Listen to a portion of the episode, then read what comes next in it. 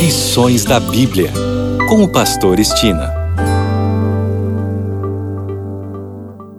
Olá, aqui é o Pastor Estina no seu programa Lições da Bíblia. Neste trimestre de janeiro a março, estamos estudando o tema Administradores Fiéis à Espera do Mestre.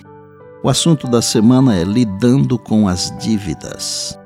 E o tópico de hoje Empréstimos e limites de prazo. Nos dias de Israel, Deus orientou através de estatutos que os devedores que não conseguissem pagar seus empréstimos eram perdoados no sétimo ano, conhecido como o ano da remissão. Está em Deuteronômio, capítulo 15, nos versos de 1 a 5. E ainda Deus disse a razão para se perdoar a dívida para que entre ti não haja pobres. Está em Provérbios 15, verso 4.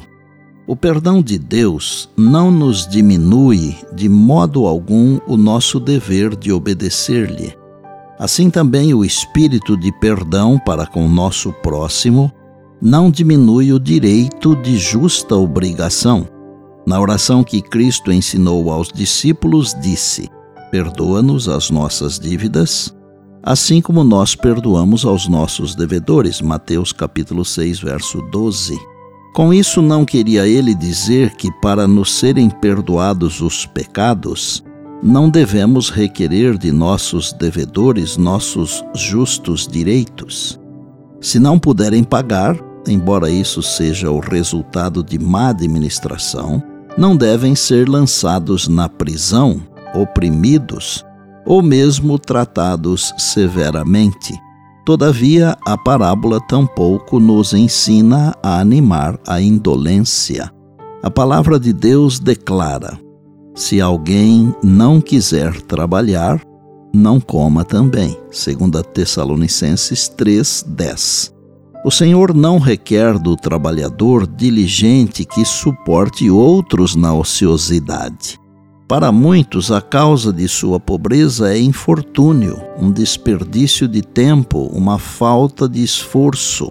Se estas faltas não forem corrigidas por aqueles que com elas condescendem, tudo que se fizer em seu auxílio será como pôr riquezas em um saco sem fundo. Todavia, há uma pobreza inevitável e devemos manifestar ternura e compaixão para com os desafortunados. Está no livro Parábolas de Jesus, página 247. Para os pobres, o sétimo ano era um ano de libertação das dívidas. Ordenava-se aos hebreus que estivessem sempre dispostos a auxiliar seus irmãos necessitados, emprestando-lhes dinheiro sem juros. Praticar agiotagem para com um pobre era expressamente proibido. Se a dívida ficava sem ser paga até o ano da remissão, nem o próprio capital podia ser recuperado. O ideal seria não precisar tomar nada emprestado. No mundo ideal não haveria dívidas, mas no mundo real pode haver necessidade de tomar empréstimos. Se precisar tomar empréstimos, faça o melhor negócio possível, com a menor taxa de juros disponível. Pegue emprestado o mínimo que você precisa e pague em pouco tempo para economizar nos custos dos juros. No entanto, até o limite das possibilidades, devemos evitar dívidas. Seguir os princípios bíblicos nos ajuda a evitar dívidas desnecessárias e também a terrível tensão que elas trazem.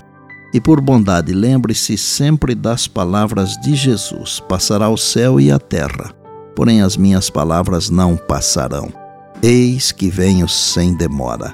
Bem, amanhã tem mais, se Deus assim nos permitir. E disse Jesus: Examinais as Escrituras, porque julgais ter nelas a vida eterna e são elas mesmas que testificam de mim, João 5,39.